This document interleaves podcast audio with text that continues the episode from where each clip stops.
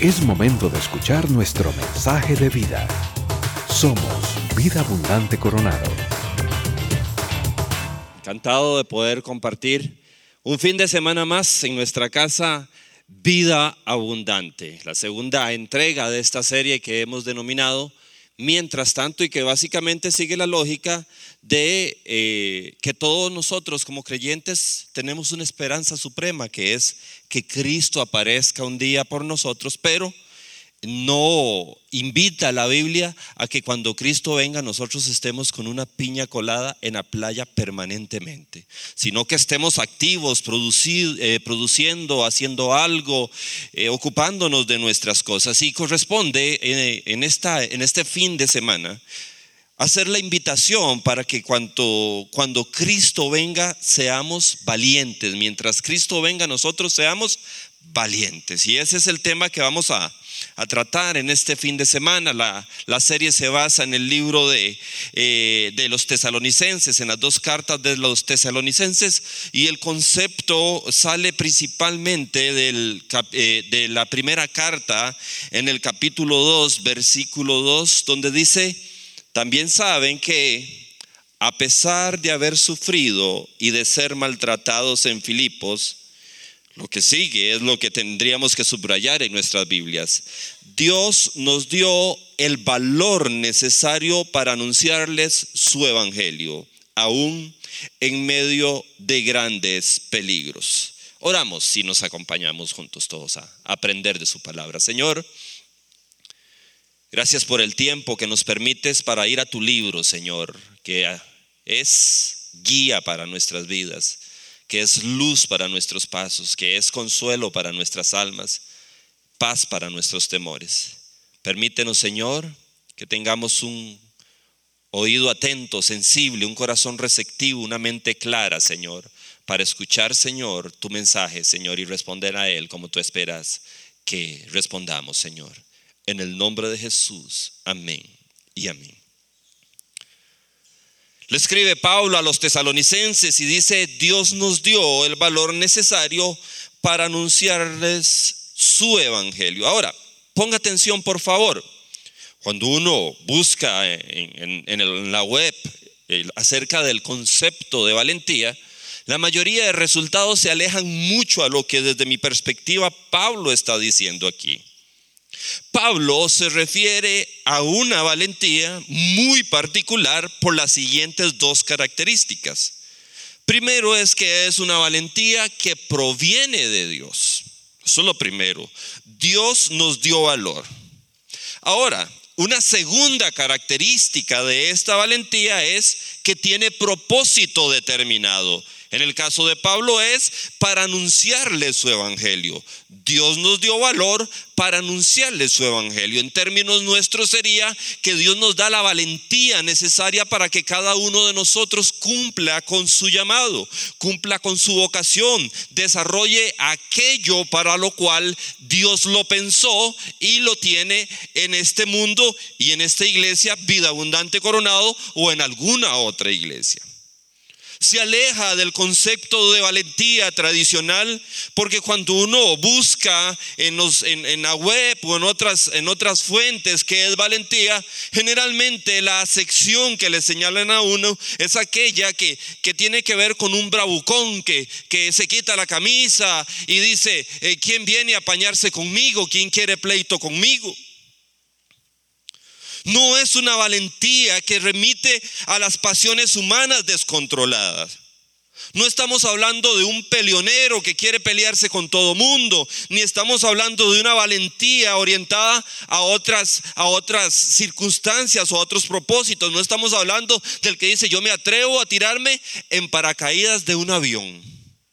No estamos hablando de este tipo de valentía, sino que estamos hablando de una valentía que tiene estas dos características y sobre esas dos características es que vamos a seguir en esta tarde trabajando sobre el texto bíblico. Se las recuerdo, usted sabe que me gusta ser muy didáctico. Es una valentía que que proviene de Dios y es una valentía que se orienta a cumplir la vocación de Dios para cada uno de nosotros. Ahora, esta valentía quisiera proponer que se manifiesta de al, menos cuatro maneras. En primer lugar, es una valentía que permite que podamos definir nuestra vocación. Pablo es ejemplo de esto. Por favor, note los siguientes cinco versículos, todos al inicio de sus cartas. Primera de Corintios 1.1 dice, Pablo, llamado por la voluntad de Dios a ser apóstol de Cristo Jesús. ¿Qué era Pablo? Segunda de Corintios 1.1. Pablo, apóstol de, Jes- de Cristo Jesús por la voluntad de Dios. Efesios 1.1. Pablo, apóstol de Jesús por la voluntad de Dios. Pablo, apóstol, Colosenses 1.1, apóstol de Cristo Jesús por la voluntad de Dios. Segunda de Timoteo 1.1, Pablo, apóstol de Cristo Jesús por la voluntad de Dios. Entre cada una de estas cartas existen años, quizás décadas de diferencia. Y estamos hablando de un personaje que tiene claridad acerca de lo que Dios le mandó hacer en la vida. Él tiene perfectamente claro qué es lo que tiene que hacer en la vida y no, y no muestra vacilaciones en esa claridad que tiene acerca de su vocación. Cada uno de nosotros, iglesia, tiene una, una vocación diferente que es dada por Dios. Y Dios nos da la valentía que proviene de Él para que nosotros llevemos a cabo esa vocación que Él mismo ha trazado para nosotros. Algunas de estas vocaciones son un poco más visibles, algunas son menos visibles, pero todas son igualmente importantes. La pregunta que se impone a esta altura es, ¿cuál es nuestra vocación? Literariamente, Pablo sigue un patrón. Pablo, apóstol de Jesucristo por la voluntad de Dios. La pregunta es, si yo pusiera mi nombre, Fabio, como primera palabra, y al final la voluntad de Dios, ¿cuál es la frase que, que- completa la, la- la oración ahí en medio? ¿Me estoy explicando? ¿Cuál es su frase? ¿Cuál es su frase? ¿Cuál sería la frase que en su caso completa la oración ahí en medio? En la Biblia encontramos ejemplos de diferentes eh, vocaciones. José, allá por el libro del Génesis, fue un funcionario de gobierno. Él era un judío que fue vendido por sus hermanos a Egipto y terminó allá desarrollando una carrera, llamémosle política, como funcionario de gobierno. Nehemías fue un maestro de obras, un ingeniero que construyó los muros de Jerusalén. José, el otro José, papá de Jesús, fue un carpintero que a través de, su habilidad para trabajar la madera llevó sustento a su familia y pudo darle el sustento necesario para que Jesús, el Hijo de Dios, pudiera salir adelante. Ana fue la madre del primer profeta de Israel, Samuel. Gamaliel fue un educador delante del cual y a los pies del cual Pablo, el gran apóstol de la iglesia, aprendió. Loida fue la abuela de un hombre llamado Timoteo, discípulo de Pablo, sucesor de Pablo, que luego llegó a ser pastor de varias iglesias. Priscila y Aquila fueron mentores de Apolos, que se convirtió finalmente en un gran orador. Esther fue una reina que salvó a su pueblo. Isaías fue profeta. Asaf fue salmista. Débora fue una jueza de Israel. Tenemos todo tipo de variedad en la Biblia de vocaciones, reyes, políticos, eh, expertos en trabajos manuales, carpinteros, eh, eh, vocación para la tarea familiar, abuelas, madres, padres, etcétera, etcétera. Cada uno de ellos cumpliendo un rol que Dios le asignó. Ahora, repito nuevamente, ¿cuál es la frase que describe nuestra vocación? ¿Se ha hecho esa pregunta alguna vez? No me vean feo. Se ha hecho una pregunta una vez. Le pido a producción que, que deje la frase, por favor. Porque aquí hay un detalle importante. Si lo que usted pensó que debe poner donde están las X azules, no puede tener, no, no, no podría tener la firma que está abajo. Por la voluntad de Dios, tiene un cero en el quiz. Hay que volver a hacer la tarea. Porque no se trata solo de colocar mi nombre y poner una frase, sino de preguntarse, ¿es esto lo que Dios me mandó a hacer? ¿Es esto lo que Dios quiere que yo haga? De manera consistente como Pablo. Tal vez una buena una buena manera de, empezar a definir nuestra vocación es empezar por definir qué no somos y rechazar aquello que no somos, que puede venir de dos fuentes. O sueños nuestros, como yo, que quería ser Superman. Después quería ser, y aquí saquen cuentas de mi edad, Jorge Manuel el Gugiulate quería ser yo. Los que se rieron andan por mi edad, entonces no se rían mucho. Los que se quedaron callados están haciendo, pero también lo conocen. Cosas que uno quiere hacer o cosas que las demás personas quieren que uno sea. Uno podría perseguir sus sueños o atender las propuestas de los demás y olvidarse que Dios nos tejió en el vientre de nuestra madre con un propósito que debemos perseguir.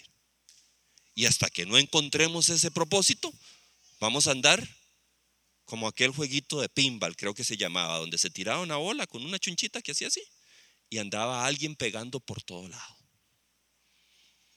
Todos tenemos una vocación dada por Dios, gran lección, creo que se lo he contado en otro momento, tiendo mucho a trasnocharme, ni que diga el fin de semana que me toca predicar. Hoy estoy despierto de las 3 de la mañana, ¿verdad?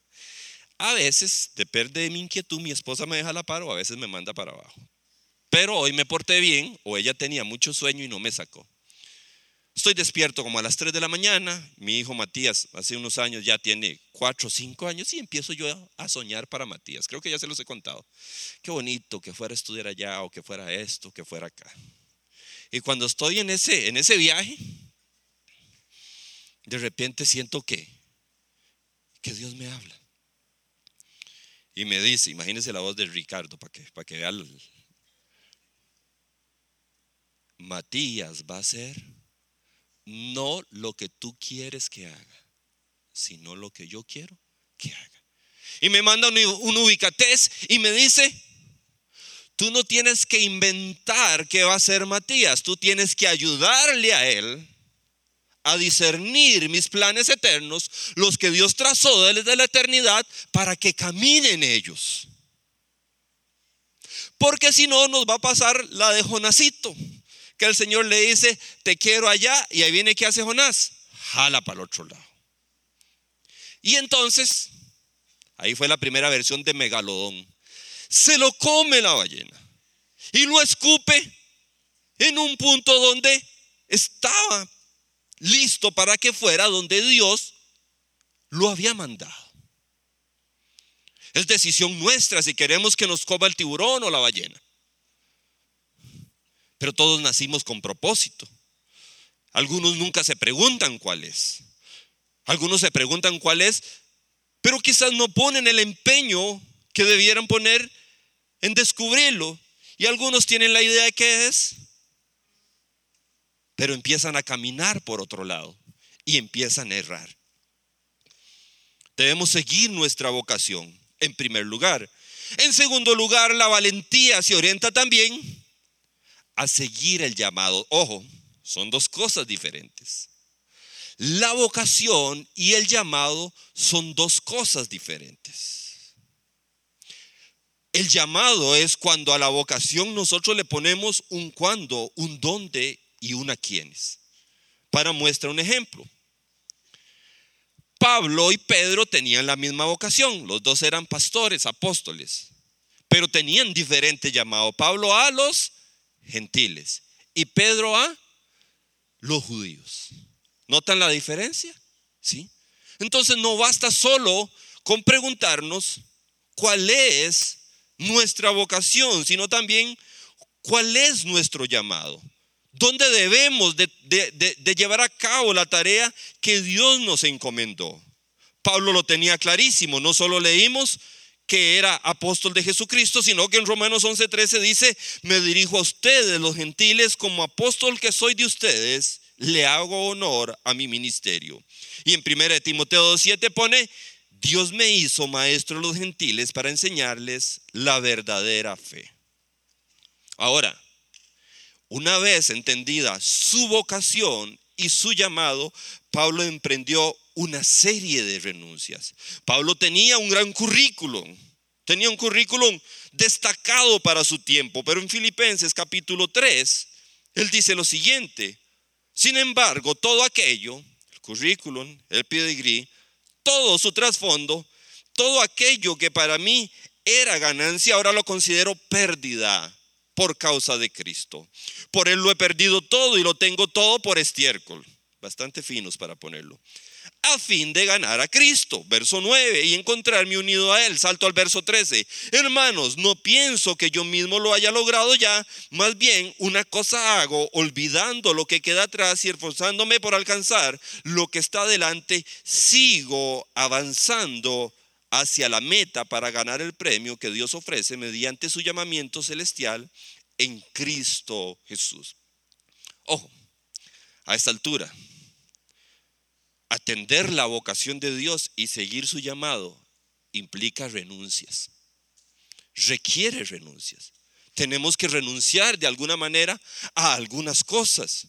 En algún momento Jesús lo planteó así. Nadie puede servir a dos señores, pues menospreciará a uno y amará al otro. O querrá mucho a uno y despreciará al otro. La pregunta nuevamente que se impone es, si para seguir la vocación y el llamado de Dios necesitamos que Cristo sea el centro de nuestra vida, ¿qué nos está pidiendo llamar, seguir esa, esa vocación y ese llamado? ¿Será que hay otro Señor por ahí? Usted se ha sentado en un solo asiento con alguien más, así como, como la mitad de lo que yo no tengo con, con, con alguien, nada. Es incómodo. Seguir nuestra vocación implica renuncias. No se puede seguir la vocación y el llamado de Dios preguntándose cuánto voy a perder y cuánto voy a ganar. Porque ojo lo que les voy a decir. Si es la voluntad de Dios, no importa cuánto pierda y cuánto gane. Y si no es la voluntad de Dios, no importa cuánto pierda y cuánto gane se las barajo más suave, como decían allá donde yo crecí.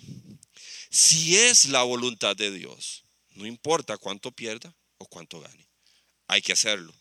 Si no es la voluntad de Dios, no importa cuánto pierda y cuánto gane, no hay que hacerlo. Valentía en primer lugar para definir nuestra vocación. En segundo lugar, valentía para seguir nuestro llamado. En tercer lugar, valentía para definir nuestros valores. Pablo lo describe en el pasaje de estudio, 1 de Tesalonicenses, capítulo 2, verso 3 y verso 4, donde dice, ojo los valores de Pablo, nuestra predicación no se origina en el error ni en las malas intenciones, ni procura engañar a nadie. Al contrario, hablamos como hombres a quienes Dios aprobó y les confió el Evangelio y no tratamos de agradar a la gente sino a Dios que es quien examina nuestro corazón. Pablo dice, la tarea, la vocación que Dios nos encomendó, el llamado que Dios nos dio, lo hacemos de la manera correcta. No tratamos de engañar a nadie, no tenemos motivos egoístas, queremos hacerlo a la manera de Dios, porque la vocación que Dios nos dio y el llamado que Dios nos ha hecho se realiza conforme a los valores de Dios. No se vale hacerlo con valores que no sean los valores del reino. Hace algunos años, cuando era parte del staff de, esta iglesia, me atreví a, a escribir mis valores. Por eso forman un acróstico que se llama vida. Ese, ese acróstico lo forman mis valores. Y quisiera de manera, abriendo mi corazón, compartirlo con ustedes bajo la advertencia de que muchas veces es más una aspiración que una realidad absoluta en mi vida. pero que me han servido para poder caminar en el, en el, en el camino que Dios ha trazado para mi vida según yo lo entiendo. Y definí que iba a tratar de guiarme por estos cuatro valores que usted ve ahí. Viene el nombre del valor y, la redacción que yo le di. Dice cuidaré, ojo que el verbo que con, que con que empieza es bastante conservador. No estoy diciendo voy a, sino que dice cuidaré. Yo me conozco, mi esposa me conoce, mi hijo me conoce, muchos me conocen y solo mami se atrevió a ignorar esas cosas que conocen de mí. Y entonces hay que ser bastante conservador. Cuidaré de no mentir en ninguna circunstancia ni dejar de decir la verdad por temor u otro tipo de intereses malsanos. Ese valor le llamo verdad, hablar verdad. Integridad, muy amplio, tuve que definirlo en dos líneas. Cuidaré de no quebrantar los mandamientos de Dios ni las leyes humanas, excepto si esto está claramente en contradicción, no lo dice ahí, optaré por obedecer los mandamientos de Dios. Dedicación. Cuidaré de dar lo mejor de mi esfuerzo y mis dones en aquello que Dios me mande hacer o que yo me comprometa a hacer. Esa última parte es porque a veces Dios no me manda a hacer algo, pero yo de jetón digo que sí lo voy a hacer. Entonces, cuando me embarqué, ya yo me comprometo a hacerlo de la mejor manera. ¿Verdad? Después recontrajuro que no vuelvo a decir que sí a esas cosas y dos meses después estoy aplicando otra vez esta segunda parte de este valor. Amor, cuidaré de hacer todo lo que haga motivado por el amor y me esforzaré para que esa motivación sea manifiesta a los demás. Eso forma en el acróstico vida, un concepto central en la Biblia, porque Jesús es vida y quiere dar vida han seguido para, dirigir, servir mi vida, eh, para dirigir mi vida y como les digo, han sido más una aspiración, una utopía, que un cumplimiento absoluto de ellos. Lo, lo importante es que es mejor tenerlos y tratar de alcanzarlos que ni siquiera tenerlos. Verdad es saber la diferencia entre ser veraz y ser creíble. Ojo, la sociedad nos enseña que debemos ser creíbles. Entonces hay un debate de candidatos a la, a la presidencia de la República y qué importa, decir la verdad o que la gente le crea, ¿qué importa? La gente le crea, aunque sea un gran jetón y jetona, para tener igualdad de género. Jetón y jetona, ¿verdad? Porque dice usted lo que tiene que parecer es creíble, aunque no sea veraz. Ese no es un valor del reino. No es sabiduría divina. Lo ideal es mostrarse creíble, pero porque se dice verdad, no porque se hace algún tipo de, actuación extraña. Eso es verdad. Entender la diferencia entre ser veraz y ser creíble. La integridad requiere tres pasos. Discernir entre lo correcto y lo incorrecto. Habilidad que cuando uno se pega mucho a la sociedad se va perdiendo. Porque empieza a normalizar conductas que se enseñan dentro del ámbito social, pero que no son los valores del reino.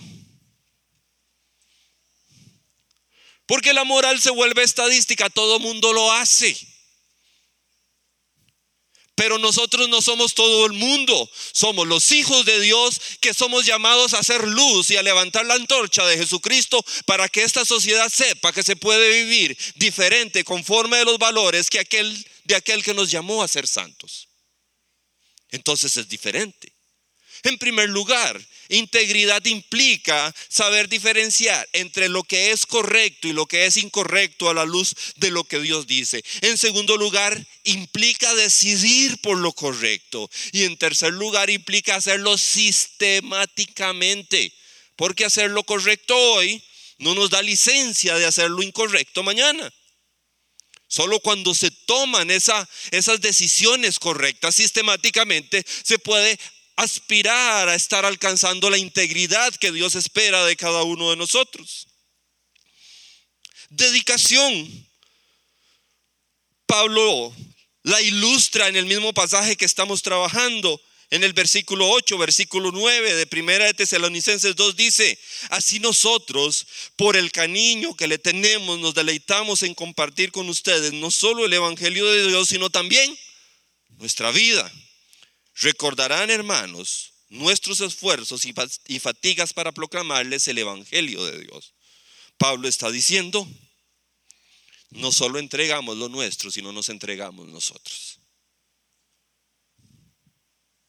tenemos aquí un modelo de amor sacrificial en Pablo. Por eso es que él decía, imítenme a mí como yo imito a Cristo. Porque es un modelo de amor sacrificial. El amor, el amor es darse cuenta que no se puede amar sin perder algo. Puede ser que sea perder algún tiempo, algún tiempo, algún dinero, etcétera, etcétera. Pablo apela a su conducta, a la conducta de él, y usa repetidamente en el pasaje expresiones como, ustedes saben, ustedes son testigos, recuerden tal y tal cosa. Usted puede leer el pasaje del versículo 1, 1 de Tesalonicenses 2, del 1 al 11, y marque las veces que Pablo dice, ustedes saben, recuerden y todo eso. Pero Pablo cierra en el pasaje cuando digo que cierra no es que está en el último versículo, sino que cierra conceptualmente lo que él está planteando y él en el versículo 10 dice, Dios mismo me es testigo de lo que yo estoy haciendo. Entonces Pablo dice, este esfuerzo, este amor que yo, he, que yo he puesto en brindarme a la iglesia, ustedes lo conocen, pero Dios me es testigo de eso. Estamos hablando de genuinidad al llevar a cabo la vocación que Dios nos ha entregado. Primera de Corintios capítulo 4, verso 2, lo plantea así. Ahora bien, a los que reciben un encargo se les exige que se demuestren ser dignos de confianza. La invitación de Dios es a que seamos responsables por la vocación y el llamado que Él nos ha dado, que podamos cultivar nuestra vida para que Jesús brille en nosotros sin las prácticas que la sociedad promueve, donde yo trato de avanzar parándome en los hombros de los demás. Recuerdo este partido de fútbol, saltan los dos jugadores, los dos caen al piso y el primero que se levanta le pone el zapato encima al otro y sale corriendo y el otro queda revolcándose, porque esa es la manera en que la sociedad nos ha enseñado a avanzar por encima de los demás. Pero en el reino de Dios, la vocación que Dios nos ha dado, el llamado que Él nos ha dado, si lo hacemos conforme a los valores de, Dios, no permita, no permite que usted le pase por encima a otros para caminar en su vocación, para caminar en su llamado. Hace un par de semanas, por un asunto de paternidad, coincido con mi hijo Matías en dos escenarios diferentes. Primero, en la Catedral del Fútbol. Vamos a ver, por cierto, perdimos contra Cartago. Vamos a ver el partido de, la liga y de Cartago. Y entonces, eh, como había acabado de enseñar o me tocaba enseñar sobre Eclesiastés, creo que es, y Eclesiastés es, y, lo que observaba el, escritor Salomón seguramente, y todo, entonces yo me pongo a, a, salomoniar, así se dice, sí. Digo, yo voy a ver qué veo. Y en esa semana coincidiendo en el estadio y luego en un torneo de natación donde Matías estaba, noté algo. Por alguna razón que no explico, donde se llevaban a cabo las competencias de natación, había un nivel de nobleza que no había en el estadio de fútbol. Y le voy a decir en qué no lo noté. Buena parte de los aficionados que estaban en la gradería del estadio de fútbol se ocupaban más de sus rivales que de sus jugadores. Y los atacaban. ¿Usted sabe qué gritan? Sí. Perra, salite solo. No se da vuelta ni en la cama. Patea más un perico en una bolsa. Cualquier cantidad de cosas. Le gritaban a las demás personas. Pero esa misma semana voy al torneo de natación y usted sabe que no encontré una sola persona que le gritara algo eh, negativo a un contrincario. Todos eran apoyando a los suyos. Vamos, Matías, ¿ahí quién decía eso? Vamos, Matías, vamos, Gabriel, vamos, José, vamos, no sé qué. Pero ellos no atacaban a los demás. Y entonces me pongo a reflexionar y yo digo, ¿cuál es la lógica de tratar de que mi equipo gane atacando al otro? No funciona así. Aquí tengo una medalla.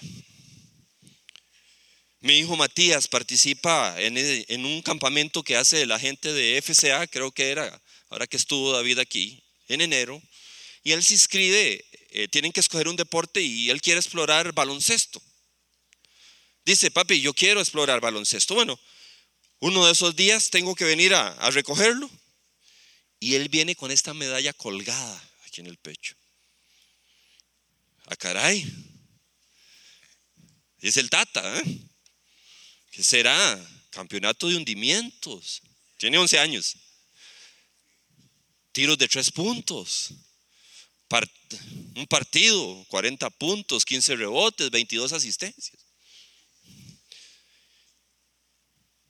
Y entonces, cuando él viene caminando, abro la ventana y me dispongo a recibir a mi Michael Jordan. Digo, mi amor, ¿y esa medalla? Ah, me la gané en básquet, me dice. Lo asustado, ya me sale Eduardo y me cobra el tablero porque este carajillo se guindó del aro y lo partió en dos. ¿Y cómo te la ganaste? Me dice, es que esta es la medalla que le dan al niño que más apoya a los demás compañeros. Ojo,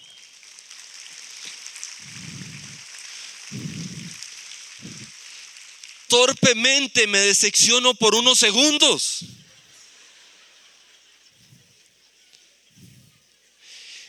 Y de fijo tuvo que haber sido el Espíritu Santo el que casi de inmediato me hace reaccionar y reflexiono para mí mismo. Él ganó la medalla más difícil de lograr. Y luego, en un suspiro al cielo, le decía mi Señor, ¿sería que algún día yo podría ser merecedor de una medalla de estos? Que el cielo nos diga,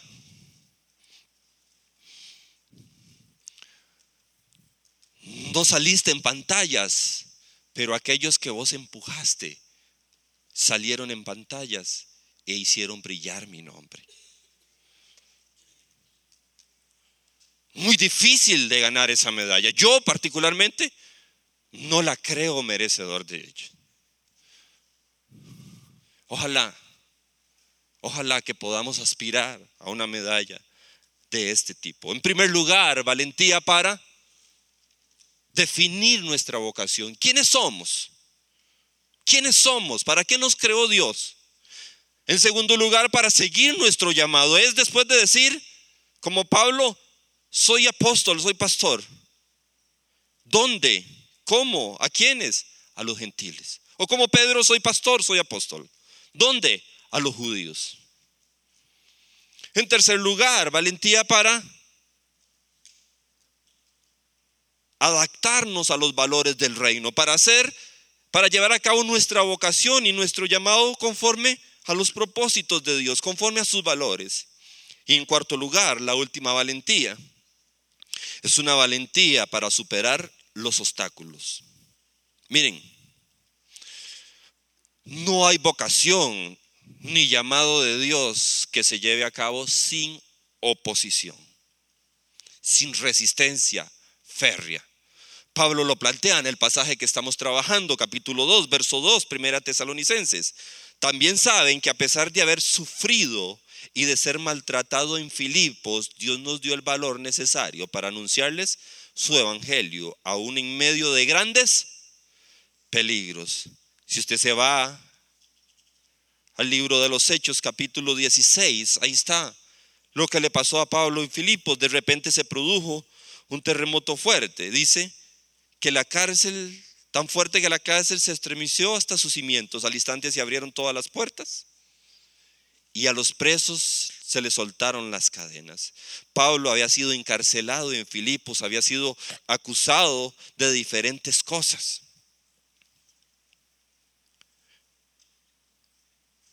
Había sido alguien contracultura. Acaba de pasar el Congreso de la Fava y, y, subrayé muy particularmente el versículo 21 del capítulo 16 del libro de Hechos allá en Filipos, porque dice que la acusación contra Pablo y los demás era que ellos estaban enseñando costumbres que a los romanos se nos prohíbe admitir o practicar. Eso pasa cuando la iglesia enseña costumbres que no son de aceptación de la sociedad. Hay un rechazo, hay una acusación, es instintivo, pero es señal de que estamos en el camino de Jesús. Pablo deja entrever también en el capítulo 2 de Primera de Tesalonicenses, el texto de estudio, que él le acusaban calumniosamente de varias cosas.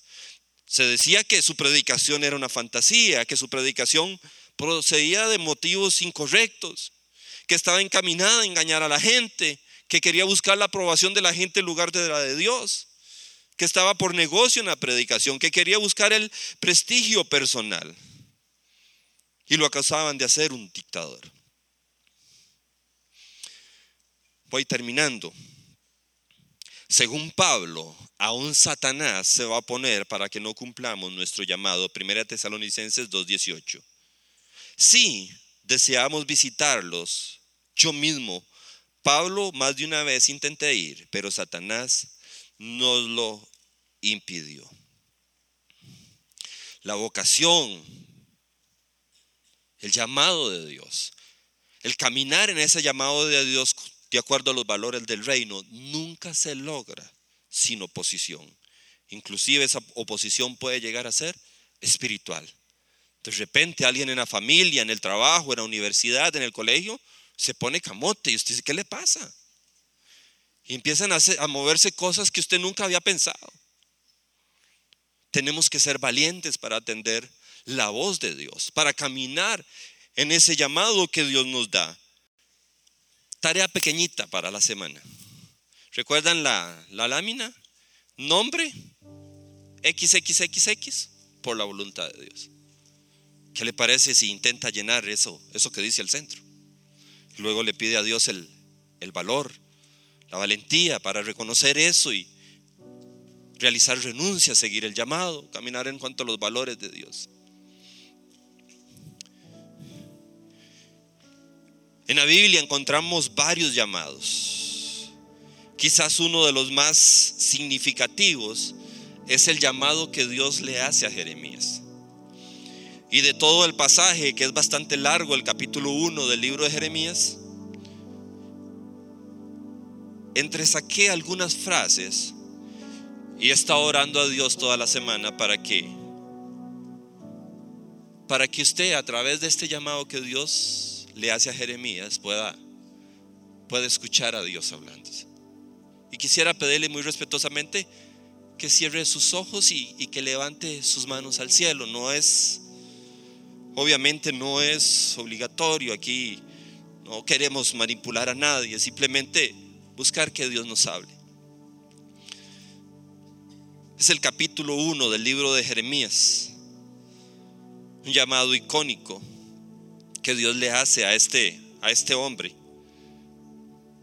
Y Dios le dice, versículo 5 a Jeremías, ponga ahí su nombre, Gabriel, Rodolfo, María, Cristina, como sea que usted se llame. Antes de formarte en el vientre, ya te había elegido. Antes de que nacieras, ya te había apartado. Te había nombrado profeta para las naciones. Versículo 6. Jeremías responde, ah Señor mi Dios, soy muy joven y no sé hablar. ¿Qué más agregaríamos nosotros? No he terminado de pagar la casa, Señor. No me quedaría tiempo para ir al gimnasio yo no creo que sea capaz de hacer eso que me estás mandando hacer. Ya estoy muy viejo para hacerlo. No me siento preparado. hay otros más preparados. El trabajo no me deja tiempo para nada. Cualquier cantidad de frases podrían llenar de nuestra parte ese llamado de Dios. Pero en el verso, en el verso 7, el Señor le responde a Jeremías y nos responde a cada uno de nosotros. No digas, soy muy joven. No digas que no te queda tiempo del trabajo. No digas que estás muy viejo. No digas que no estás preparado. No digas que no te quedaría tiempo para ir al gimnasio. No digas que no has terminado de pagar el carro a la casa. Porque vas a ir a donde quiera que yo te envíe. Y vas a decir todo, todo lo que yo te ordene. No le temas a nadie, que yo estoy contigo para librarte, lo afirma el Señor. Mira, hoy te doy autoridad sobre naciones y reinos para arrancar, derribar, destruir, demoler y para construir y para plantar. Yo estoy alerta, dice el Señor, para que se cumpla mi palabra. Prepárate, ve y diles todo lo que yo te ordene y hagas todo lo que yo te ordene. No temas delante de ellos. Hoy yo te he puesto como ciudad fortificada, como columna de hierro y muro de bronce. Y el Señor le termina diciendo a Jeremías y diciéndonos a nosotros, pelearán contra ti, pero no te podrán vencer. Pelearán contra ti, pero no te podrán vencer porque yo estoy contigo para librarte, afirma el Señor. Que los propósitos eternos de Dios, que trazó desde la eternidad, que repasaba en su mente y corazón cuando nos tejía en el vientre de nuestra madre, que las cosas eternas de Dios que aún desconocemos se cumplan en cada uno de nosotros. Aunque eso implique salir de lo bueno a lo desconocido. Porque Dios nos va a llevar a terrenos que no conocemos, pero que Él conoce. Y la confianza, el valor para ir, no proviene del hecho de que nosotros lo conozcamos, sino que Dios lo conoce y Él ha prometido ser nuestra guía, ser nuestra fuerza y proveer todo aquello que necesitamos para cumplir su llamado. Fortalezcámonos en el Señor y atendamos su voz de manera pronta, de manera inmediata, para un día poder recibir la medalla en el cielo. Este fue nuestro mensaje de vida. Conózcanos en www.vida.cl. Somos Vida Abundante Coronado.